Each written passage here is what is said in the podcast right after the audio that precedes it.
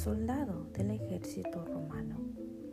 Pero su valor y audacia le había granjeado la admiración de sus compañeros y, ascendiendo como militar y ganado batallas, había llegado hasta la cumbre y convirtióse en emperador de Roma. A pesar de que la agradaba los honores y el confort de la vida palaciaga, nunca dejó de ser un amigo de las armas y adoraba a su caballo, que le había ayudado a ganar numerosas batallas. Mandó en su desmedido afecto construirle un establo de mármol y el convertizo chapeado en oro, rompiendo las barreras de, la, de lo razonable, había publicado un decreto que advertía a aquel que le llevara la desagradable noticia de su caballo había muerto, la le mandaría a cortar la cabeza. El caso es que la madre naturaleza no de apegos y humanos sentimientos y el cuadrúpedo murió. Más aún tenía varios días muerto en el establo y ya apestaba, pero nadie se atrevía a decírselo al emperador, pues de todos era conocido aquel terrible decreto. Caballerajo sabía que no pasaría mucho tiempo sin que el rey se enterara y decidió hacer algo para evitar las consecuencias. Cerca de la caballería del palacio vivía un labriego era muy dado al vino y el caballarejo le prometió que le daría 25 monedas de plata si le llevaba al rey la fatídica noticia de la muerte de su caballo favorito. Como él, labriego, era borracho pero no tonto, le dijo, déjame pensarlo y te respondo mañana.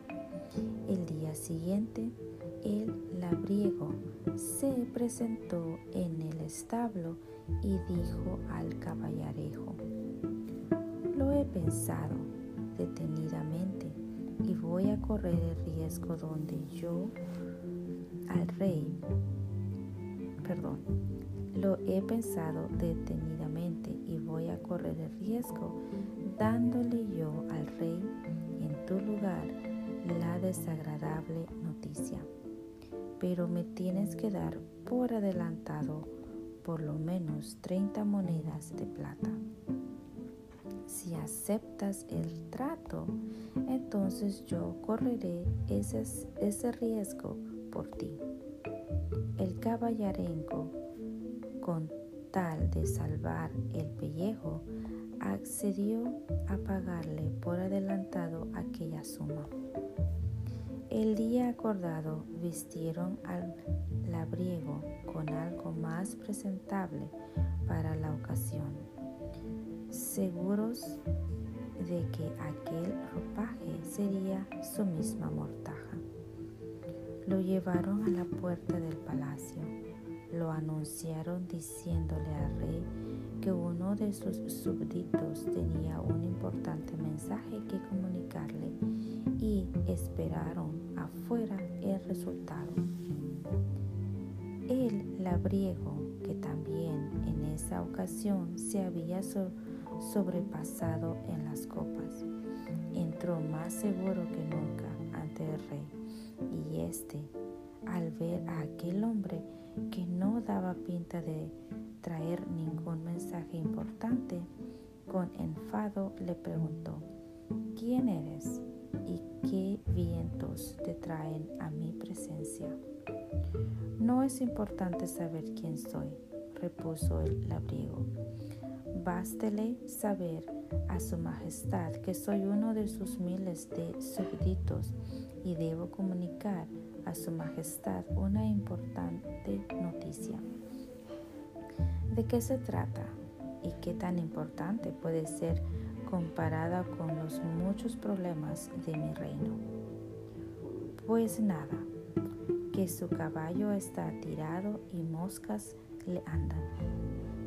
¿Qué dices, desgraciado? preguntó el rey, conteniéndose en el filo de su trono. El borrachito, sin inmutarse, volvió a decirle que su caballo está tirado y moscado moscas le andan. Desgraciado, ¿me quieres decir que mi caballo ha muerto? preguntó con ira al rey. El borrachito con una sonrisa respondió, Usted lo dijo, no yo. El rey, admirado por la astucia del labriego, no solo, no solo no le dio castigo alguno, sino que también él le dio unas monedas de recompensa por su astuta salida.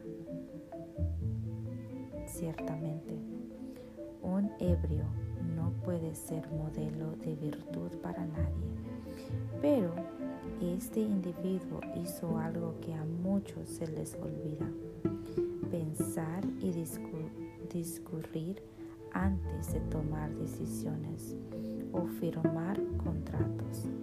Muchos de nosotros, perdón, muchos de nuestros problemas nos parecen insurmontables e incluso se agravan. ¿Por qué no nos damos tiempo para sopesar todos los pros y los contras de una situación difícil? Sí, en vez de actuar precipitadamente, nos diéramos tiempo para reflexionar y ponderar la situación con frecuencia, encontraríamos una salida airosa e incluso sacaríamos ventaja de la dificultad. Esta historia fue de Juan Rivas Posas.